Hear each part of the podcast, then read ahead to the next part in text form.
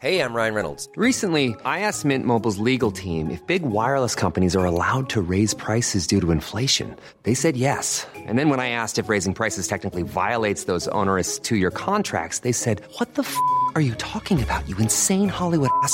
So to recap, we're cutting the price of Mint Unlimited from $30 a month to just $15 a month. Give it a try at mintmobile.com slash switch. $45 up front for three months plus taxes and fees. Promo rate for new customers for limited time. Unlimited more than 40 gigabytes per month. Slows. Full terms at mintmobile.com.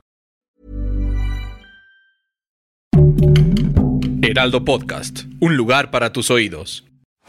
100 años, 100 voces de la selección mexicana. Adéntrate en los vestidores, concentraciones y estadios de todo el mundo, escuchando a aquellos que han representado a México. Esto es Pláticas de Vestidor, podcast original de El Heraldo Deportes. Desde 1956, la prestigiosa revista France Football entrega un balón de oro al mejor futbolista del mundo, un premio que nunca en la historia ha ganado un mexicano, pero hay uno que puede presumir de haber sido el mejor del planeta tras brillar con la selección mexicana de fútbol 7. Bogar Moreno, un genio del balompié, pero en otra trinchera. No, la verdad yo siempre le he dicho, representar a mi selección es lo máximo que me ha pasado en la vida, así sea a nivel amateur, a nivel el que sea, es un representativo. Para entender completamente al fútbol, es necesario sentir cada una de las superficies en las que se juega, no solamente la del césped que pueden pisar 22 atletas, sino también la de arena en la que parece que el hombre vuela, la de suelo rígido en la que podemos ver que la magia existe, y también la de pasto sintético que da la sensación de ser profesional. Bogar Moreno las conoce a la perfección.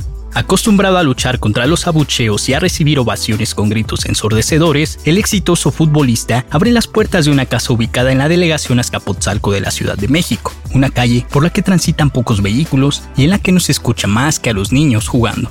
Ahora no hay que regatear rivales, debemos evadir a los infantes y a las bicicletas que están en un patio de un edificio de dos pisos, todo para llegar a la sala de un hogar en el que Bogart, su esposa, su madre y un tío ven la clásica película de Karate Kid, una pausa a toda la algarabía que se percibe dentro del terreno de juego.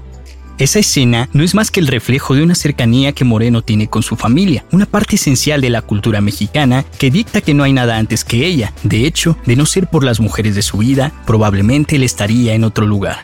por ejemplo, siempre busco la manera de convivir con mi mujer, con mi bebé. Yo tengo dos hijos más, uno vive en Guadalajara y otro vive aquí en México con mi mamá porque, bueno, cuando estoy yo aquí en México, se ve, la mayoría del tiempo pasa conmigo, pero cuando no, pues se queda con su abuela porque por la escuela pues, no puede andar conmigo. Esa es mi, como que mi, segundo, mi segunda pasión, mi familia, ¿no?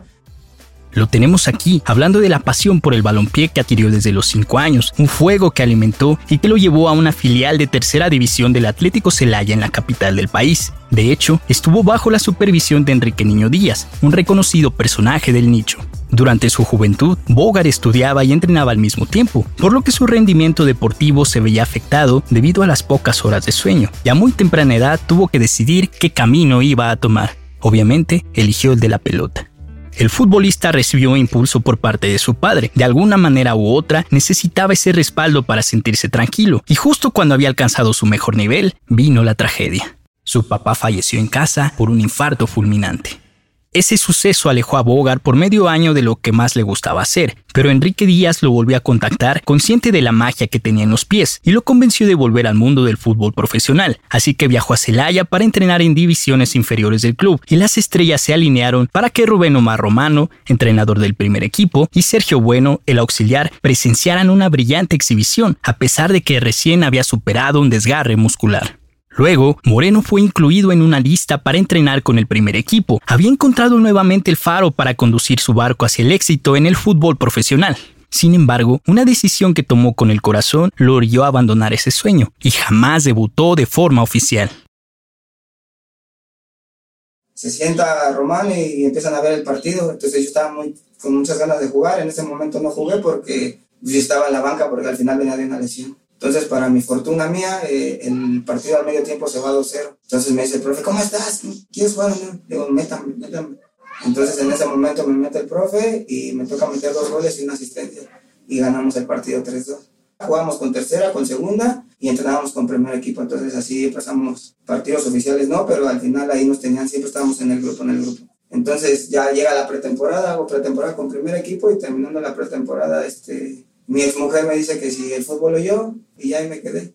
Pero la vida no se recorre en una línea recta. A veces nos desviamos para después retomar el camino inicial, o simplemente aparecemos en un sendero que no teníamos previsto y que termina por cambiar nuestra vida.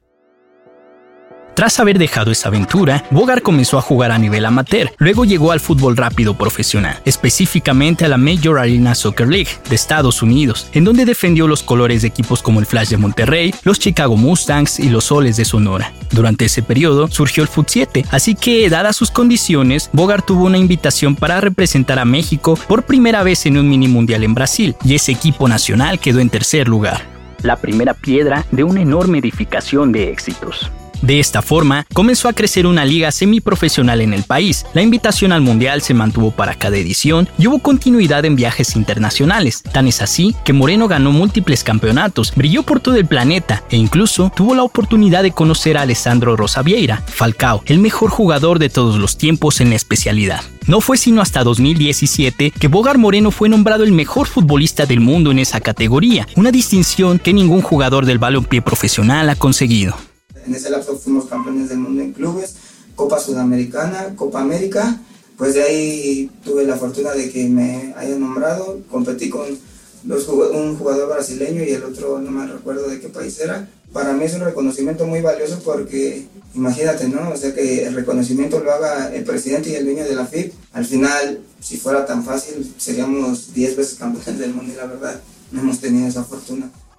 El retiro de Bogar está cerca y desde este momento disfruta del deporte en otra posición, pues hace constantes viajes a Ciudad del Carmen para guiar a un equipo de jóvenes en un camino que él ya recorrió. Intenta recuperar los grandes valores del deporte desde esa trinchera, principalmente los que tienen que ver con no apagar el talento a cambio de un fútbol más sistemático. Sabe que el tri absoluto es potencia cuando se lo propone, pero la camiseta no se defiende como alguna vez lo hicieron Cuauhtémoc Blanco, Rafa Márquez y hasta el propio Hugo Sánchez. Tal vez es ahí en donde radica la gran diferencia con el Foot 7. La picardía y el corazón se alinean para mantener intacta la pasión por la pelota.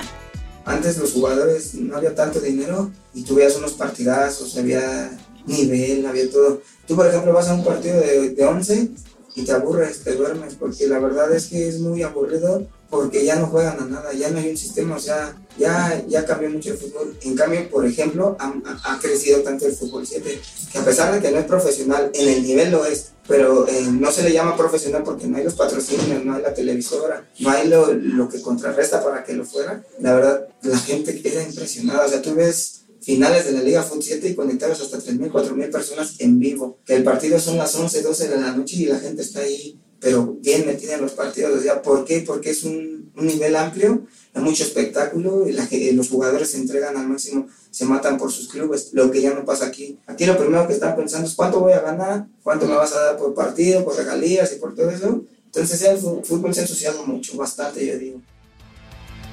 Si quieres saber más sobre la selección mexicana, disfruta de este podcast semanal y visita www.heraldodeportes.com.mx. Pláticas de vestidor es una producción de El Heraldo Deportes. Guión y locución David Ramos. Producción Eric Medina y José Luis Ramírez. Diseño de audio Rodrigo Traconis.